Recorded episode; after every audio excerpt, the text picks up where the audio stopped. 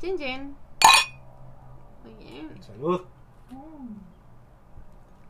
Bueno, siguiendo con todo esto del interiorismo, el color. Hablando acerca del color, ¿cómo es manejar el color bien? O sea, ¿cómo manejan bien, según ustedes, el color? Ahorita estamos hablando que es más contrastar que combinar, como algunos arquitectos, ¿no? Ambos. Entonces, Pero el contraste creo que es importante.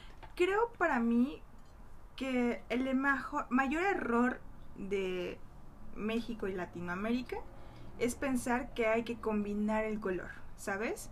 Porque en mi, en, en mi, pers- o sea, lo que yo he percibido de mis clientes es que le tienen miedo al color, Totalmente. le tienen un pavor al color Pavor absoluto. increíble. Tú dices, Sí. hay un azul, un aqua como el que tienes aquí, este, estaría increíble. Este lugar está chido. No, es que mejor gris o mejor blanco. Todo el mundo se va neutros. O un amarillito pálido, así, o- neutros. El amarillito, pálido, yo, yo le llamo blanco mugroso. Exacto, sí, sí, sí. Blanco que no es así. Es blanco de hace 20 Hace años. que hace, no lo hace. No, pon color. Exacto. Entonces yo creo que eh, México y Latinoamérica le tienen mucho pavor al color, ¿sabes? Porque Pero quieren ¿eh? combinarlo, tienen miedo a que no combine con sus cosas, con sus mo- su mobiliario. Entonces yo siempre he dicho que la mejor, o sea, definición es contrastar el color, es, es que predo- no que predomine, sino que haga resaltar uno y otro al combinar ambos o tres o cuatro colores, está increíble. Pero le tiene mucho miedo la, la, la gente de aquí de México y de, y de Latinoamérica en general. Y la prueba está es que Comex, los colores más vendidos en el año de Blanco, Comex son negro, beige, blanco, gris. negro, Neta, beige, eh, neg- este gris y el amari- ama- amarillito Que se llama pálido. hueso, no sé qué. Ajá, exactamente. Son los colo- cinco colores más vendidos de Comex. Ajá. O sea, tomé un curso con Comex hace poquito y nos patrocina. Saludos a Comex. Hola, Comex. Y ellos mencionan que sus cinco colores más vendidos son esos. Entonces, Comex hace una fiestota, hace todo un balance y un, estudio de, Al de año un colores. color. Sí. Y Sí, sale, ajá, el exactamente a lo, que iba, ajá. Ajá. Saca su color del año y un pantone del año. Para es que muy nadie vivo. lo use. Para Que que aparte nadie que- lo Ajá, use. sí. Y la verdad es que es frustrante. Si yo fuera Comex, sería muy frustrante. Y yo, como interiorista, la verdad es que.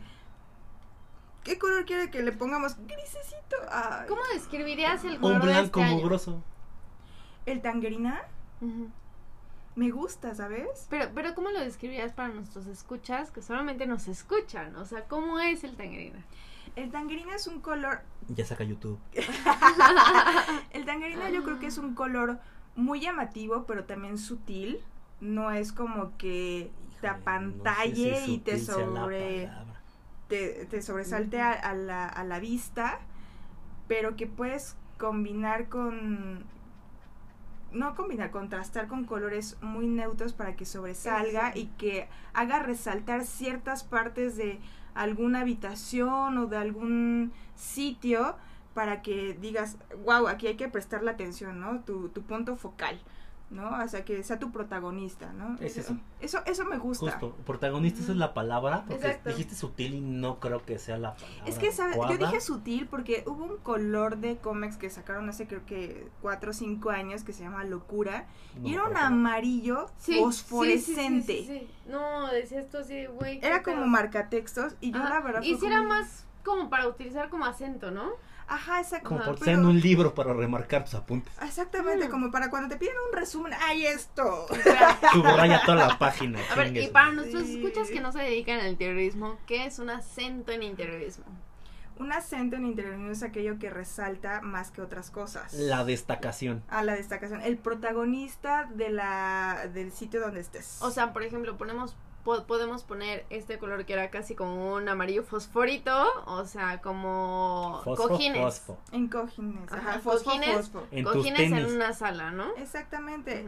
Pero que no sea tan tan brusco a la vista, que no sea todo el muro o algo, sino que sea solamente como en, en Un pequeños detalle. sitios, un Un detalle. detalle exactamente. chiquito que sin duda tú volteas a ver en Y de el... A repente veces no tan chiquito.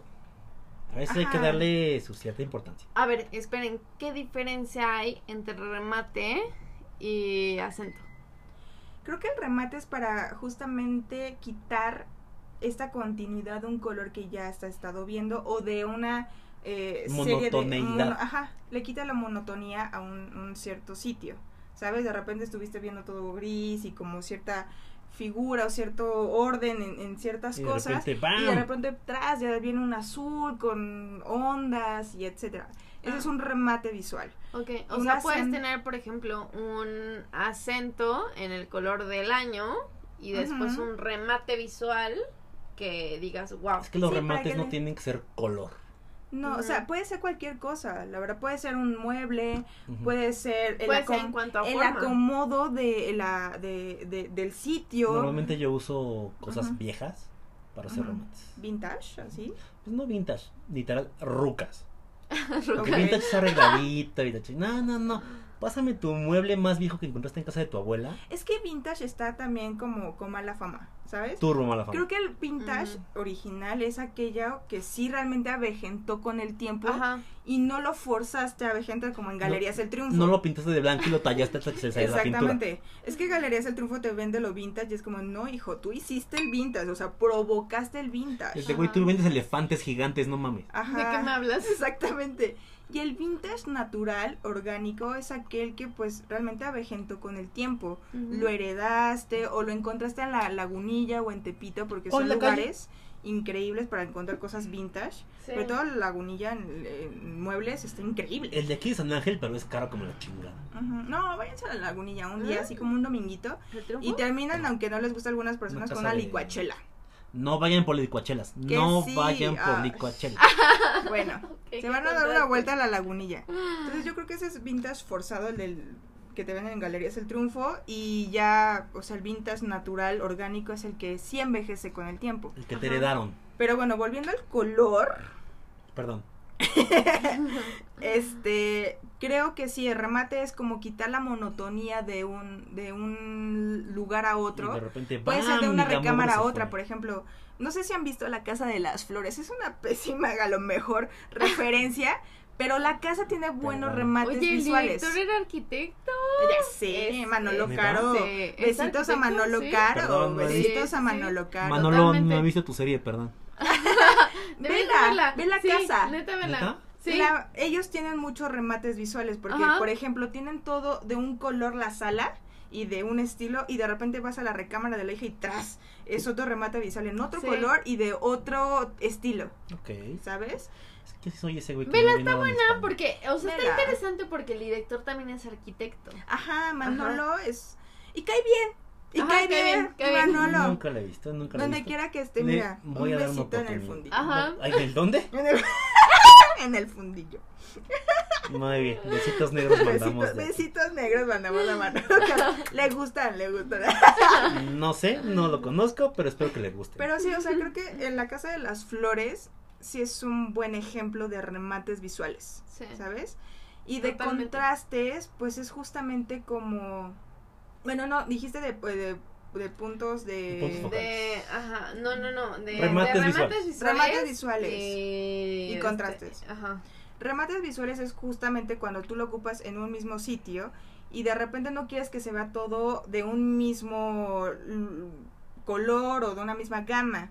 Entonces es como de de repente un hay un rosita, hay un amarillo, nada más para que Pero es resalte. lo que dicen, no, y no- no tiene que ser enmarque- color. Ajá, exactamente. O enmarque un, un, un, mueble, Un un, cuadro. sitio, un cuadro, una luminaria. Normalmente las buscas, o sea, son esos remates siempre son buscadísimos.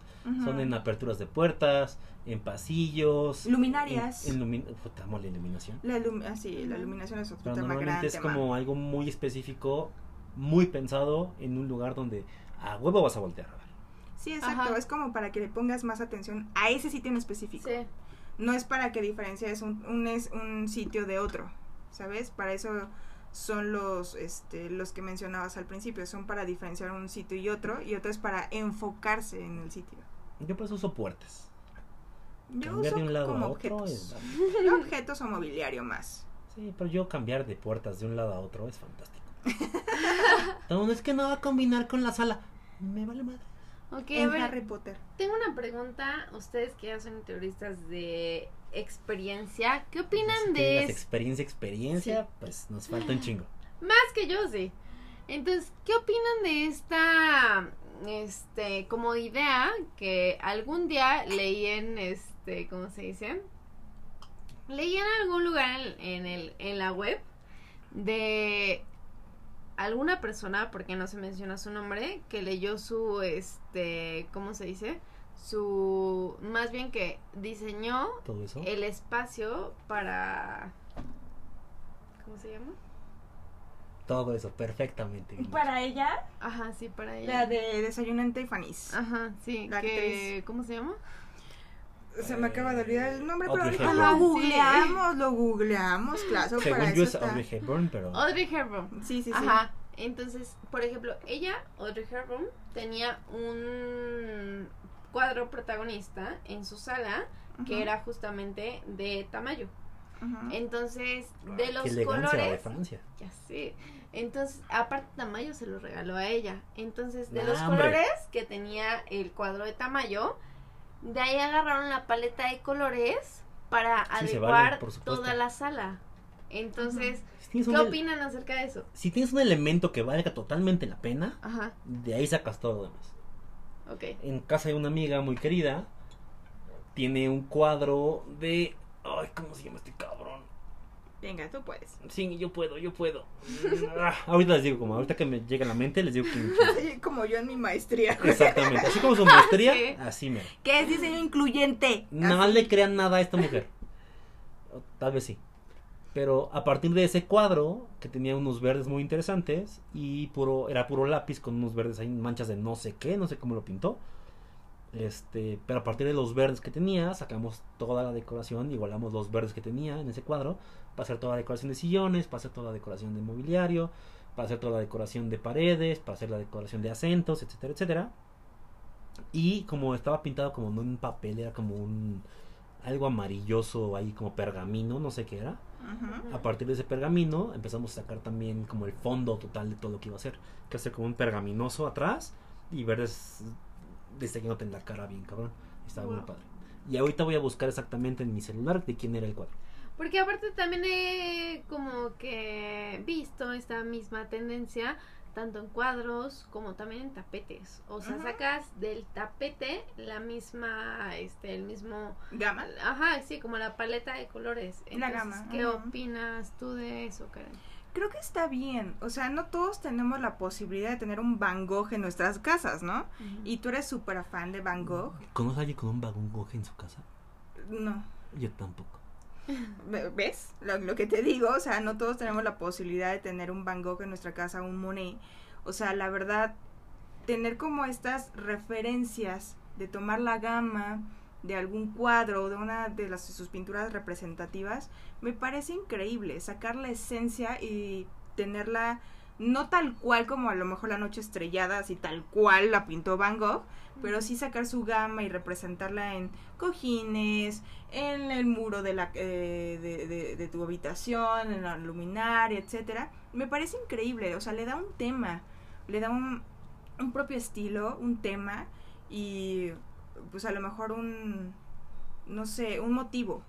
Ya No, me parece increíble. ¿Ya averigué la obra? ¿Era, era un Arturo Anguiano? No mames, pinche. Perdón. A mí me parece muy buena la referencia. De decir, a lo mejor no lo puedo tener, pero sí lo que puedo sacar es extraer la esencia. Eso sí podemos. Y a, y a lo mejor en interiorismo lo hacemos muchísimo. De no puedo sacarle el- como tal, a lo mejor, por ejemplo, en Boycott Café, es como muy. El, el- el dueño, el mero mero, es muy melómano, ¿sabes? Y nos quería, No, es que quiero representar. Chulada. Sé. Quiero representar de alguna manera como los cambios de la música en el tiempo. Los setentas, lo, lo de heavy metal, etcétera, ¿no? Para, to- para nosotros fue todo un reto y aparte que fuera cómodo para los que iban. Porque pues es una cafetería, ¿no? Muchos van a comer o van a hacer trabajo, echar el chisme, etcétera Como aquí. como aquí. Entonces, la verdad, o sea, que se fuera cómodo, confortable, este, pues es como, como una tarea, ¿no? Entonces, sacar la esencia de la música, pues, o de la época en donde se, celebra- se, se estaba como en el Está punch. difícil, está difícil. Sí. ese, ese tipo de música, Sí, sí, sí. pues fue toda una tarea, ¿no? Y lo plasmamos por medio de tapices, de t- estilo de, de, de mobiliario, de, de color, Yo etcétera, miro por moda. de material. Ajá, nosotros Sí. nos basamos mucho en la moda, de hecho. Ajá. Ajá, en el grunge, o sea, en- si van al boicot de que está en la Roma Norte, ahí en Jalapa, puedes ver desde la parte de atrás cómo es el cambio. En la parte de atrás hay tapices de los 70s, 60s, y después va cambiando como a este tipo de, de, de materiales que están expuestos, que queremos representar lo grunge. Cuando Mm. estaba Nirvana, cuando estaban Mm. todos estos en los noventas, el grunge, y ya en lo, lo más que está en la entrada es un poquito más blanco, con arte, etcétera, como el pop. Entonces era, era, era- fue, esa, fue esa nuestra tarea, de sacar como la esencia de la música y representarla. Entonces a mí me parece magnífico cuando hacen ese tipo de cosas. Sí. Porque pues, yo lo he hecho y muchos lo, he hecho- Ajá. lo han hecho. O sea, puedes decir que esto va como por nosotros, pero también por del lado del cliente de lo que quiere. O sea, es como lo que el cliente quiere más lo que nosotros investigamos. Ajá, es básicamente, yo quiero esto, ¿con qué herramientas lo pueden hacer? Entonces fue como detrás. Normalmente ellos El te piden material. algo. ajá. Ajá. El material, Claro. el mobiliario, el color. Sí, Eh, pero tampoco es una cosa tan sencilla. O sea, no, es hay que cosa estudiarlo. la cabeza. Hay que estudiarlo Ajá. mucho. O sea, por eso lo, de- lo decía al principio. O sea, hay veces que sí tenemos como mucha liga entre diseño y di- eh, ramas del diseño, pero también en otras áreas, ¿sabes? Arte, cultura, etcétera, otras carreras, como lo estamos haciendo ahorita. Entonces es como muy, muy, muy vasto el, Sí. el- el- el- Uno, El decía un profesor, este, que uno al final de cada proyecto acaba siendo todólogo. todólogo o Sí. experto en otra diferente área, que por supuesto que no acaba siendo todólogo, es una falacia absoluta. Sí, Pero te em- empapas un poquito de cualquier cosa que vayas a hacer, sea Sí, restaurantes, de sea hecho, cafeterías, etcétera, etcétera. Supuestamente, o sea, como que eh, complementando esta idea de Wong, yo alguna vez, eh, ya se pegó el Wong. yo alguna vez, este, platiqué con Una maestra, este, ¿cómo se dice? Yo alguna vez estaba con una maestra de interiorismo que sí fue así como de que, güey, o sea, según ella hicieron un estudio en Europa de que por qué había tanto desempleo.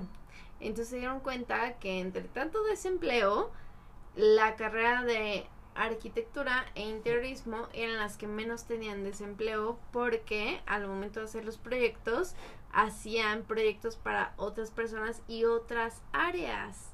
Entonces al momento de hacer eh, empleo para otras áreas, a los arquitectos o interioristas les gustaba mucho otras carreras y entonces, Huían, ajá, escapaban. no escapaban, sino que estudiaban otras carreras y por eso había menos no desempleos. estudien esto, corran, corran. Era así como de que, bueno, güey, o sea, tengo la carrera de arquitectura de interiores y aparte tengo una en botánica o whatever parecida. Y era así como de que porque tuve que hacer una terraza verde, no sé qué, y entonces estudié botánica y shalá. Y entonces por eso eran menos desempleados, porque te- tenían dos carreras. O sea, En cada cosa que te piden específica, tienes que meterte a investigar de una manera impresionante. Ya casi te vuelves experta. Es como te decía de hace rato mi, mi, mi cliente que tenía a su hijo autista en grado 1. Acabaste. Acabé casi expertise más que Meredith Grey de Grey's Anatomy del autismo. Meredith, eres muy mala doctora.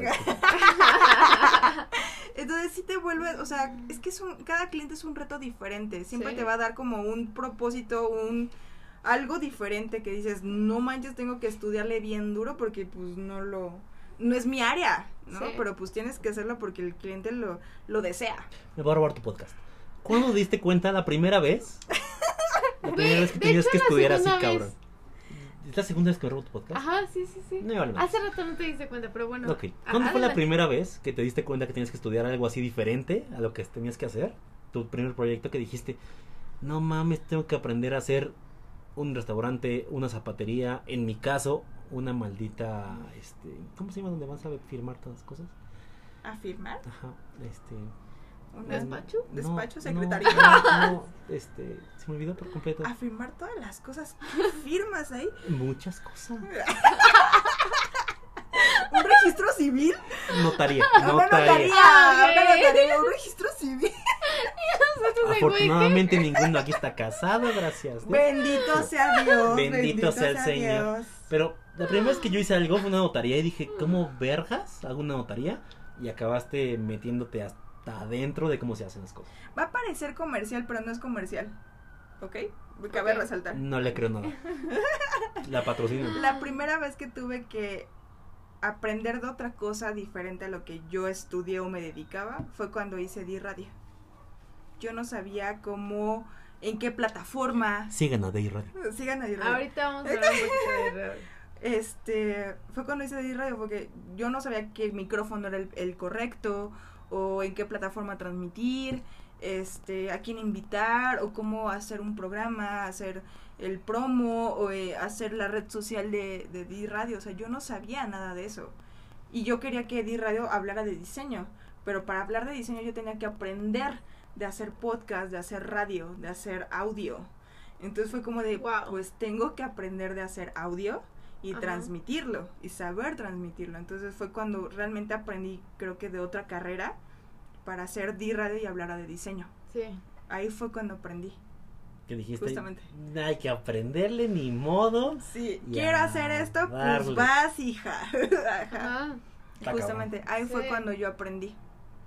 Ok. Antes de pasar a D Radio, quisiera que pasáramos Perdón por robarme tu programa. para otros temas de autoconstrucción. Oh. Uy, sí. aquí vamos. ¿Qué tanto creen que haya, o sea, en cuestión de porcentaje, por ejemplo, ustedes, qué tanto creen que haya de autoconstrucción aquí en México? Por ejemplo, ahorita en mi casa, creo que se 88%. pusi- Ahorita en mi casa, en donde yo vivo actualmente, creo que se pudieron dar cuenta cuando les dije, güey, no te puede, vayas a pegar allá arriba. O sea, creo que fue totalmente de, güey, esto es autoconstrucción. Te voy a quemar. Hay una puerta que no abre. ¡Sí abre! Para empezar. No abre por completo, pero sí abre. Ok. O sea, alcanza a pasar. Pero no es como que la puedas abatir bien. La de la entrada, ¿sí te diste cuenta? Sí, sí lo vi. Pero dije, no es mi casa, yo no voy a decir nada. Güey, mi profesora, sí. mi primera profesora, así que me enseñó todo de arquitectura de interiores, se murió de la risa. Me dijo, güey, está cagadísima esta puerta que abres y te dan tu- un portazo, güey. Es que hasta para saber poner una puerta hay que, hay que estudiarle, hija. O sea, sí, es verdadero. Pero creo que la- el tema de la autoconstrucción, Es lo que hay. híjole, es una parte muy cultural de México. Pero es que deja la cultural. Es parte socioeconómica de México. Sí, totalmente cierto eso que dice Wong, porque no muchos tienen la posibilidad de contratar un arquitecto, un interiorista, porque pues hay que ser sinceros, nuestros...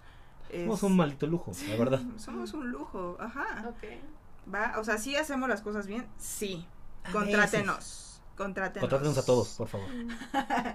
Pero las personas que Sí no tienen tienen, la esta, posibilidad. esta posibilidad socioeconómica de poder contratar un arquitecto, pues la hace como Dios le da a entender. Contratas a un maestro y el ¿Sabes? maestro le chinga. Pero creo que hay una labor muy importante como arquitecto de también social, de poder darse el tiempo en algún momento de su carrera, decir, voy a... Hacer un un- momento un- social de tu un vida. momento social, ajá, exactamente, un momento social de mi vida para, no sé, una comunidad que tú hayas visto o que esté cercana a ti o a lo mejor donde tú creciste, decir, me voy a aventar para poderles enseñar a, a- a construir correctamente sus necesidades, ¿no? Sí. No como me dijo el Borras. Muchos, muchos despachos, afortunadamente, bueno, no muchos, lamentablemente, eh, tienen esta labor social y también profesional. Según yo, el mínimo. Ajá, o sea, han hecho muy poquito, ajá, y exacto, son dentro de nuestra carrera es como más ética, ¿no? Mm, No.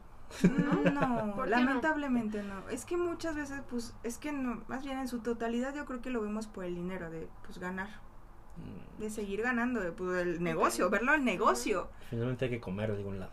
Fina- exactamente, finalmente hay que comer de un, de un lado y verlo como negocio. O sea, tú le tendrás mucho amor a tu carrera, pero también hay que comer, hay que mantenerse, renta. pagar la renta, hacer un, tus labores de adulto, ¿sabes? Joven adulto, adulto chiquito. Pero ya hay poquitos es- despachos, lamentablemente, que ya han como ha hecho algo en sus vidas y decir, bueno, voy a hacer mi labor social. Y voy a hacer algo en la sierra o en las comunidades de Santa Fe, que ahí está muy dividido Sí. de la, la situación social económica. Y eh, está- de hacer, ahí está bien feo. y está bien feo. Eh, de, de- de preocuparse y decir, o, o de algunas personas que yo admiro mucho y de poner un, literalmente un puesto de tianguis y es un consultor arquitectónico, así se llama. No mames, ¿quién hizo eso? Se llama consultor arquitectónico, es un maestro de la UAM, que la verdad tengo la fortuna Mis de, de conocerlo. aplausos al Se cabrón. llama Mauri Pérez y literalmente pone un, un, un puesto de tianguis. se Mauri, llama- eres bien cabrón. Sí, y se le puso consultor arquitectónico y literalmente la gente va a pagarle con lo que tenga, 100 pesos, 20 pesos. Con lo que guste cooperar. Ajá, Wow. una asesoría arquitectónica de... No yo mames, voy a hacer eso nomás un- por el desmadre. Por hacer, por hacerlo, nada más por la pura experiencia la está labor, increíble. la labor de Güey, Mauri, Cállate, Está o sea. increíble hacer eso. la labor de Mauri Pérez creo que es increíble y que muy pocos hablan. Eh, él se fue a la Bienal de Venecia No a presentar mames. su, su trabajo del tianguis, porque ahí, hizo un no cómic mames. presentando su tianguis arquitectónico. Y, y le fue muy bien, le fue muy bien en la Bienal de Venecia. No me acuerdo de qué año, pero creo que fue 2016, 2015 más o menos, la Bienal de Venecia, en la que participó. Y este y la verdad es que la labor de Mauri la hace muy bien, muy bien, o sea, se me hace algo súper bien pensado y dirigido y en, entrometiéndose en donde está el problema. La neta está bien chingón, nunca está había pensado hacer eso. Está está increíble. poca madre ponerte en un puto tianguis. Exactamente. Y así como de, hola, resuelvo cosas de arquitectura, diseño que tengan en su Ajá, casa. ven, doy asesoría, está fabuloso, está fabuloso, de verdad. Híjole, Está increíble, es una gran labor como arquitecto, él sí entendió el, Está Sí. mi muy deber chingón, social. O sea, mi deber, él sí entendió mi deber social como arquitecto, él sí le entendió y le, le aplaudo muchísimo, lo admiro muchísimo, le mando un saludo. Hola, Oli. Y que, que me parece increíble. Otro, otro ejemplo es como un al taller que se va a la sierra a hacer comunidad justamente con, la, con las personas. cabrones. Sí, y son dos chavas, son dos chavas que ¿Son dos chavas? No sabía que sí, eran dos chavas. son dos chavas Chavas, que le no dan mames, se todo. rifan cabrón.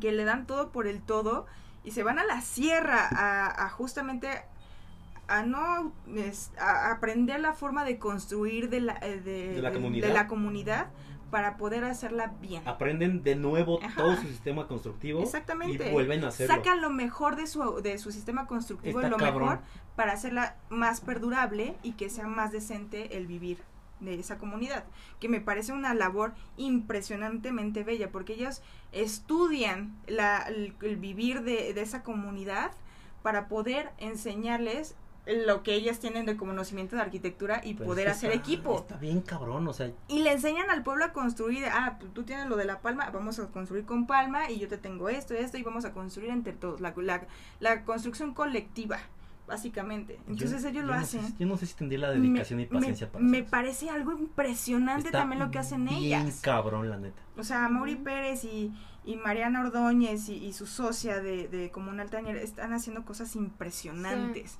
en cosas de ya de temas de autoconstrucción. De decir, ok, tú lo quieres autoconstruir, pero pues Sí, te voy pero a dar a una asesoría. El O vamos a ABC construir juntos. Vamos a, a- a Claro. mezclar tus conocimientos y los míos. E- e- Eso ¿Vale? es, eso es. Es voy a agarrar tus conocimientos, te voy a escribir un ABC de cómo chingados y toma, es tuyo, chingale Sí. y haz las Sí, cosas que quieras. Claro. Hay Está cosas bien que cabrón. me parecen formidables y que están bien pensadas y no solamente el invadir el- su forma de vivir Ajá. o su comunidad, no, no, me parece algo muy No respetable. es invasivo, exacto. Exactamente, me parece algo muy respetable y que la mayoría de los arquitectos interioristas No tenemos, eh, claro que no. no tenemos, ¿sabes? No tenemos y que deberíamos hacerlo y entenderlo. Híjole, es que está bien difícil. Y está bien difícil. Está bien tener la dedicación, el tiempo, la pericia inclusive para hacer todo eso, irte a una comodidad, estar allá, aprender de nuevo cómo chingado hacer tu pinche profesión Sí, exacto. y volverlo a aplicar y dejarles algo a ellos. Hijo, mis pinches respetos a todos los que están haciendo eso, sí. todos. Y así como ellos hay cabrón, más. Y así- yo espero que haya más como ellos. Y a lo mejor que no están tan hablados como a Mauri, como a Marian, bueno, de como un alta taller. Y que están haciendo cosas formidables y la verdad es que me pongo de pie. Sí. Me quito el sombrero. Y yo espero, muy espero que algún día eh, sean, sean más o seamos más, ¿no? Yo también unirme en ese, en esa, Estaría cool. La neta estaría bien chingón poder ir. ajá, exactamente. No sé cómo chingados lo haría, pero unirme a ellos, por ejemplo, en una Hacer equipo con ellos y decir- cabrón. Sí. Pues me uno, ¿no? De- de mi- desde, mi, desde mi trinchera. No ¿Va? tengo ni una puta idea de cómo hacerlo. Sí.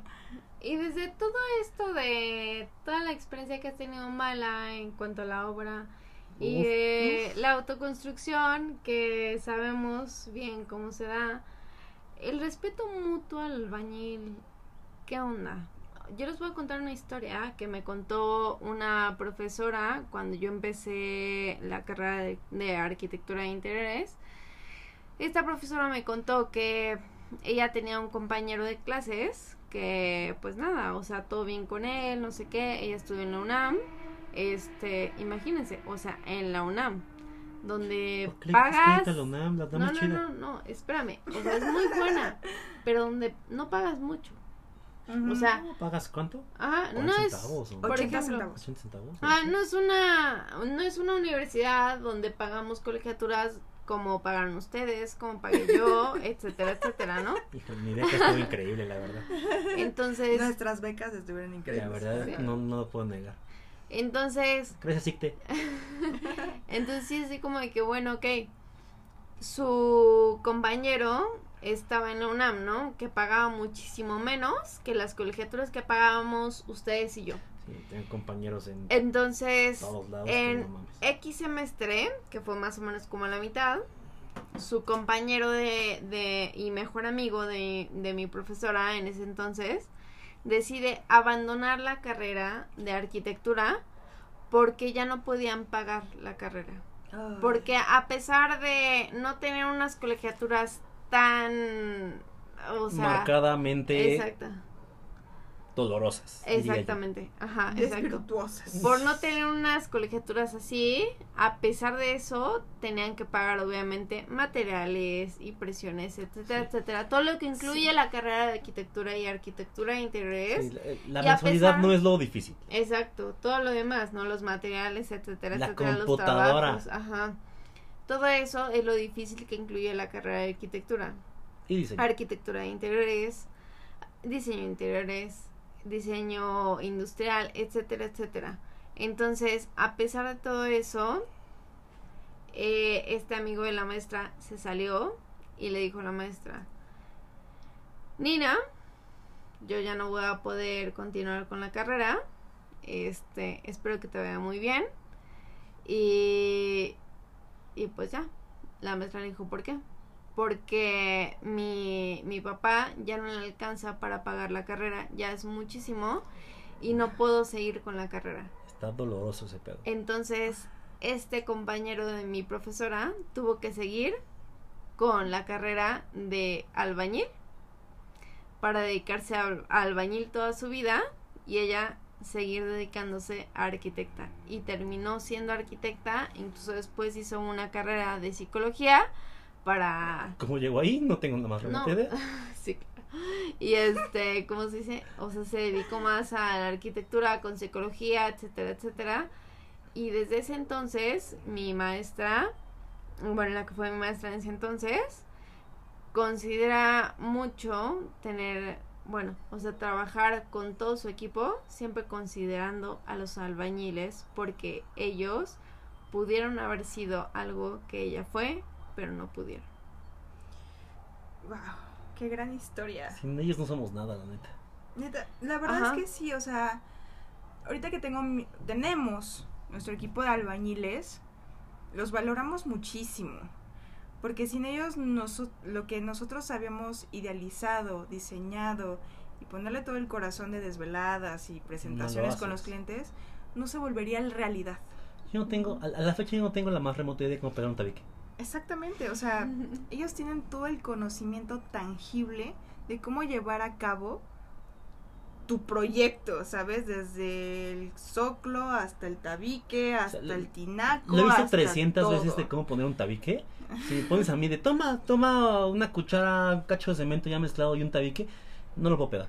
Sí, exacto, sí te creo. Y yo también estoy- creo que estoy en las mismas. Por eso me gusta tanto ir a obra. Porque aprendo muchísimo de ellos. creo que aprendo muchísimo más de ellos de lo que yo pude haber aprendido en, en la universidad. Porque de verdad el, el conocimiento y la habilidad que tienen ellos de Está ejercer Cabrón. la construcción está cabrón, como dice Wong. O sea, Sí. de verdad está cabrón. O sea, el hecho de que tú digas, puta, ya acabamos la casa que nos encargó, no manches, gracias, No, cabrón. ajá, no acabamos. O sea, ajá. Yo me eché 400 renes, pero no mames las cargadas que Es- te echaste acabaste, mijo. de porque- arriba abajo con el tabique en la espalda. Y güey, están bien mamados todos. ¿Qué pedo con eso? Hacen CrossFit gratis. Básicamente. Hacen Hacen crossfit, CrossFit pagado. hacen crossfit mal pagado. Mal pagado, Mal exactamente. Nosotros, o sea, cuando encontramos este este equipo de albañiles que la verdad nos, nos aprecia y valora el trabajo que les damos y el que elaboramos nosotros, tanto mi socio como yo, eh, nos desvivimos por ellos al- a la medida. O sea, de celebrarles cada 3 de mayo, Cumpleaños de, cumpleaños, porque ellos a veces vienen de lugares muy remotos de Toluca o de, de sepa dónde Dios nos, Dios, Dios nos dio. pueblos que jamás en tu vida. Exactamente.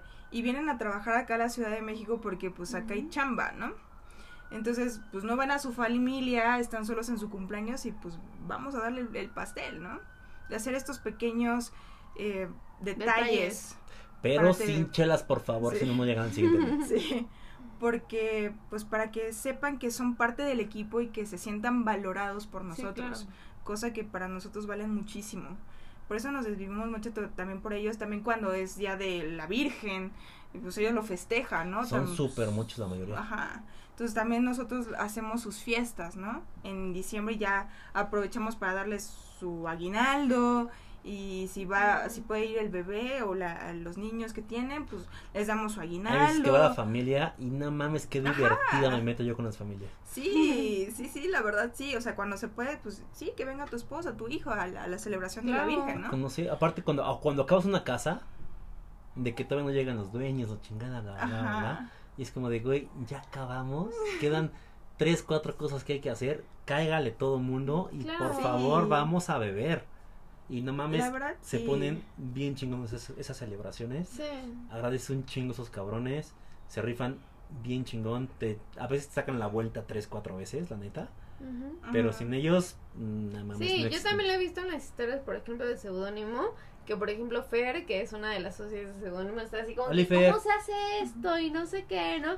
Y ahí está haciéndolo y no sé qué para aprender ella. Sí. Y, y es así como de que, güey, está cabrón cómo lo hacen, o sea, eso me encanta. Es que sí, aprendes muchísimo de ellos, muchísimo. Se la o sea, super saben, cabrón. Güey, ¿cómo vas a preparar para que venga el, ye- el yesero a, a que intervenga el muro? Ah, pues le hago pollos así, pero dirigido. Ah, no mames, nosotros... Sí. No, no, no nos dicen eso en la escuela. jamás en la escuela te Sí. dijeron cómo hacer eso. En la escuela no te dicen eso, lo es más, aprendes en la de escuela no sabes que eso existe. Exactamente. O de, de qué lado hay que pegar el, el- el- o de qué forma hay que pegar el, el piso, o con cuál, o, o sea, ellos te van diciendo y te van enseñando también.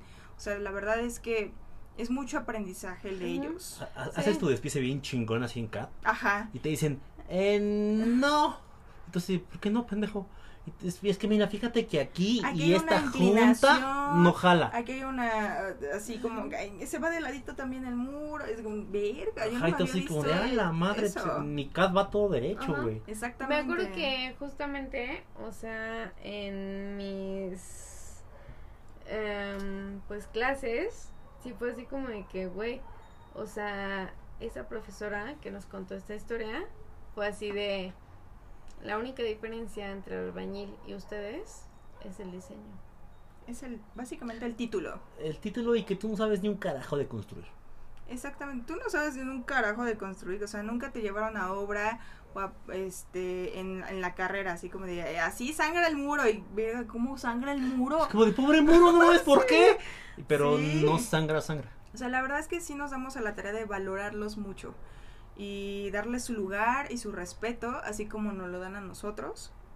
Y pues hacer todo lo posible en los detallitos, que en, lo, en lo que se pueda, hacerle sus celebraciones, detallitos en Al final, cumpleaños. por ejemplo, tú que tienes un equipo completo, que llevas el equipo arrastrando desde hace años, acabas- acaban siendo cuates, la neta. Sí, yo no tengo, afortunadamente y desafortunadamente, no tengo un equipo siempre fijo. Entonces siempre vas conociendo más y más y más y más y más, pero no Sí. tengo la familiaridad que tienes tú con ellos. Sí, exacto. O sea, que la rosca de reyes, que pero los tamales. Siempre es un desmadre con ellos. Sí, es un desmadre Siempre. con ellos siempre. Y está poca madre, neta, me Sí. Hay veces que no se lo esperan, por ejemplo, el 2 de, el 2 de febrero, no se esperaban que llegáramos con los tamales, ¿sabes? Es como de, ay, ya llegamos con los tamales. ¿Y estos qué? ¿Eh? No, deja los tamales, los cumpleaños, los cumpleaños es una belleza Ah, absoluta. los cumpleaños son muy bonitos, porque si les llevamos un pastelito, pastelito, que unos taqueches. y unos taquitos, sí, o sea, claro. o pollo rostizadito también, y un, un regalito, así, ah, ten, ¿va? Oye, ah, hubo, por ejemplo, en el 2020 no pudimos celebrar el, el 3 de mayo porque pues había No una había 3 de contingencia. mayo. Pandemia, sí, recién pandemia. Exactamente, era una pandemia recién No había, entrada. no había fechas, no había nada. No, sí, no había nada. Entonces no pudimos celebrar presencialmente el, el 3 de mayo, pero sí les, o sea, nos citamos, así, no va a haber celebración, sí va a haber como, va a venir el padrecito de rápido, va a bendecir la, la, la cruz y tras, ¿eh? Bye. Ni, ni- siquiera la obra, la Sí, cruz no. y vámonos. Sí.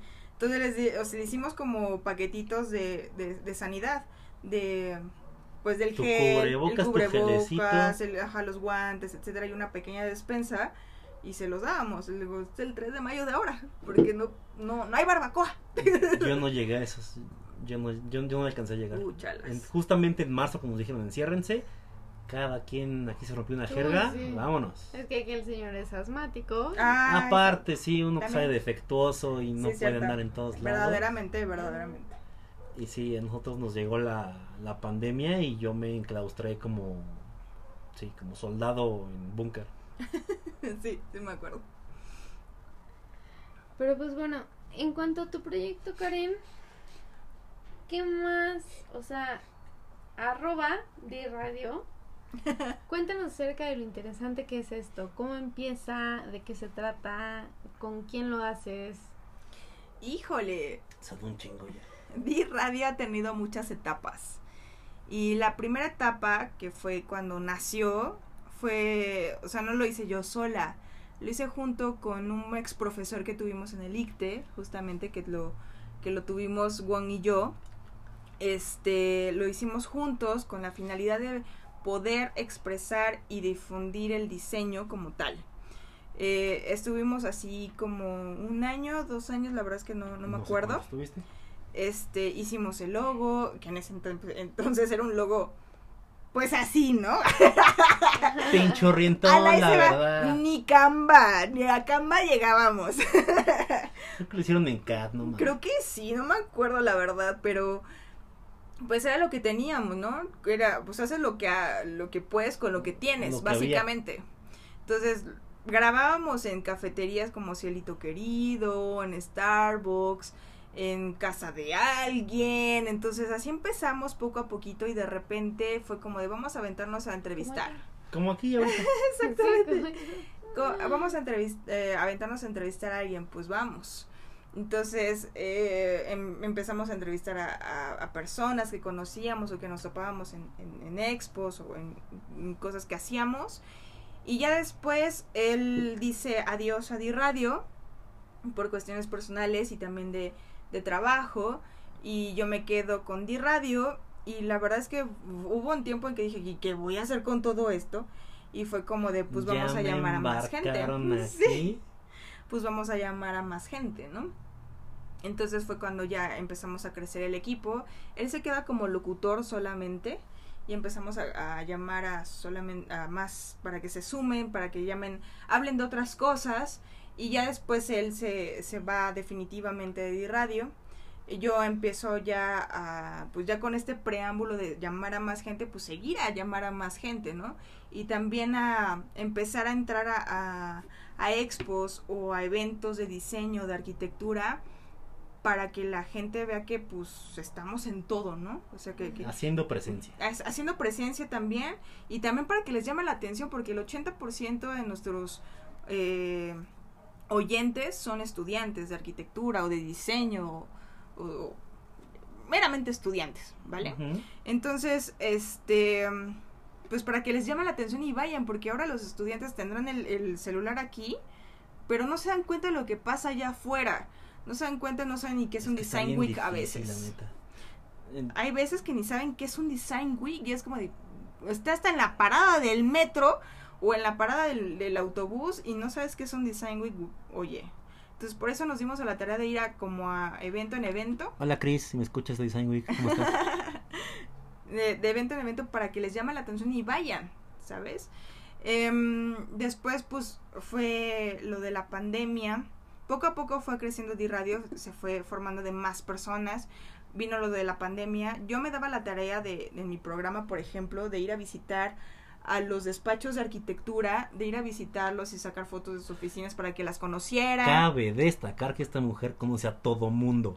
Literalmente No todo mundo. no es cierto, no conozco al Papa. Pero el papá no hace diseño. Chen chen. Regresamos. Es que antes de que nos fuéramos, me decía este, este señor, Wong, señor aparte, Ya, Que yo conozco ya- a ya- Ya me viste todos. cara de señor, no ma. tantito. Ah, no es cierto. Ya me voy. Me decía que yo conozco a todos, pero no es cierto, yo no conozco al papá. Pero él no hace diseño. Pero no se diseño. Fuera de los que no se diseñan. Lo vive, lo vive, pero no hace Conoces a todo mundo. O sea, sí, el Vaticano está muy bonito. Pero conoces a todo mundo. Lo- no es cierto. Conozco a todos alrededor del Vaticano, pero no, no, no. No el A la gendarmería. No he conocido al la papá. guardia suiza, no hay pedo. Pero así de que al Papa no lo he No. conocido. No. Pero es que no hace diseño, lo vive, lo vive. lo vive el diseño Sí, sí. del papá ¿Esto es su cuarto? No, Ya mames. es de papá móvil. Pinche Mercedes clase G de poca madre. ya ¿eh? sé, No, ya sé. Pero bueno, yo retomando ese tema porque conocí yo al Papa, es que, o sea, le estaba platicando que yo, o sea, mi labor de, de mi programa es ir de despacho en despacho, en oficina a oficina, para que conocieran un poquito de los adentros de esa oficina y que conocieran como tal, como persona, a, la, a, quien está dirigiendo ese, esa oficina, ¿no? Entonces, pues con la, lo de la pandemia, pues acabó eso, porque pues adiós oficinas, muchos resguardados en, su- en sus casas, pues tuvimos que ah, emplear el, Instagram Live. Entonces ya podemos entrevistar a cualquier persona de cualquier parte del mundo, de cualquier parte de la República Mexicana, sin estar yendo y viniendo. Y te has ido a Porque Monterrey, a Puebla, a Querétaro. Sí, Sí. sí, he visto tus, Sí. tus Anda, entrevistitas. la labor, la labor, el trabajo es el trabajo. Por eso, esta mujer claro. conoce a todo mundo. No es cierto. Entonces, pues tuvimos que cambiar muchas cosas. Ahorita en D-Radio somos. El otro día hizo el, el, con, el conté uno de mis de, de mis integrantes y somos 14 personas ya en la D-Radio. madre. A ver, Karen, ya acéptalo, o sea. Ay, yo. Cuando a mí. Es me- Podcast Star Ah, y. Sí, Ay, sí, sí, no. sí. Cuando a mí me presentaron a Karen, fue así: de, Karen, si tú sabes quién está diseñando tal cosa, Karen sabe. Te lo juro, o Sí, sea, sí me neta, presentó sí, seudónimo neta, contigo. sí. Pues es que es parte de mi, de mi trabajo, saber quién está haciendo qué, en qué momento, para que yo en un momento dado digo, necesito una entrevista de esto para que me platique sobre lo que está haciendo, ¿no? Es, es parte de mi trabajo. El que Pero yo la hago. neta, un puto aplauso. Que te metes con quien sea, como sea, donde sea. Conoces a todo mundo. No mames, todo mundo te quiere un chingo. Ah. Está muy cabrón. Y felicidades por todo el podcast y por el trabajo. Todo el trabajo que se rifa esta mujer está muy, muy, muy cabrón. Muchas gracias, de verdad. Muchas, muchas gracias por valorar nuestro trabajo. Uno nada más se siente en la computadora y hace renders. Y tú te la pasas en toda la Sí. ciudad vagando de oficina a oficina. Y justo eso por eh, el- tan complicada la entrevista con Karen.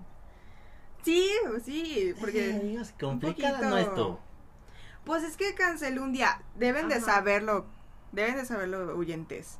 Canceló un día porque pues del trabajo. Cuentavientes, ya cálmate, Marta de baile. Cuentavientes, cuentavientes. Ay, es Marta de baile ya. Este, no, pues tuve que cancelar la semana pasada porque pues un cliente pues cambia las, la- la- las horarios porque pues su Ajá. disponibilidad y pues la chamba es la chamba, Y ¿no? hay que pagar renta, ni pedo. y hay que pagar renta, ¿no? Entonces, la chamba es la chamba, pero pues miren, aquí estoy. Y dije, no, ya estoy reservadísima para la Lore. Claro que sí. Y yo aquí vengo de colado nada más. Que no. me dijeron, ven, ok, ay, chupe, ok, jalo. Ay, pobrecito de ti. Pero así, así está Di Radio ahorita, con muchas cosas en puerta, con una fiesta en stand-by, pero ya organizándose muy bien. Ok. Una fiesta de seis años ya. Esperamos la invitación. Claro que sí, van a tener seis invitación. Seis años ya de Di Radio, con gente muy comprometida en hacer sus podcasts, Sí, en sí. hacer sus entrevistas, en hacer sus programas. Y pues muy contenta de cómo ha evolucionado Di Radio y pues presentaremos en la fiesta que yo creo que ya será en octubre, no, en noviembre, en noviembre, en noviembre, para que presentemos las nuevas cosas que tiene Di Radio y conozcan al equipo, claro, al alma de Di Radio. Un, un preview de qué, de qué viene, de qué no se hace. puedo. Ándale, tú sí, yo ¿De sé que tú va a haber puedes. De que va a haber fiesta, va a haber fiesta, van a haber muchos DJs, eso sí, ya están bien apuntadotes. Tiesto, Steve Aoki. y la arrolladora. Ah, no, grupo firme lo, do- lo doy, ¿no? Las dos jalo. Eh, ah, bueno, no, no es cierto. Este, pues van a ir todos los que nos han acompañado en, en D-Radio a lo largo, los que han estado con nosotros, los que no- nos han apoyado, las marcas que han creído en nosotros, este, los amigos que también nos han apoyado muchísimo, entonces, O sea, pues va a estar pelota. Va, Claro, claro que sí. Bueno, me voy a colar la pelota. y presentar pues lo nuevo, lo nuevo, Sí. la nueva cara de D-Radio, eso sí. ¡Éale! Y pues bueno, o sea, de esta página que estamos hablando es arroba Radio MX. Síganla, es muy buena para todos los que se dedican a diseño, interiorismo. Arte y cultura. estudiantes es un must, los demás es por pinche placer absoluto. ¿A qué carreras? O sea, ¿qué carreras crees que tienen que seguir esta página? Arroba Radio MX. Creo que todo aquello, no carreras, yo creo que todos aquellos que están involucrados en alguna manera en diseño, en arquitectura, en arte y cultura, porque en D-Radio empezamos como arquitectura y, y interiorismo, e interiorismo, perdón, pero poco a poco nos dimos cuenta como lo que platicábamos hace rato, que en algún punto ca- otras carreras o otras eh, ramas de diseño se unen.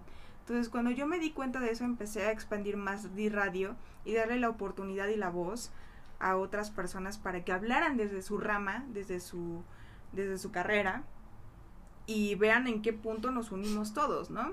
Este, yo creo que los que están interesados de alguna manera en, en diseño, en cualquier rama, en moda, porque también tenemos moda, en arte y cultura, en arquitectura, en, en, en todos aquellos que se interesen, ¿no? Eh, eh, básicamente.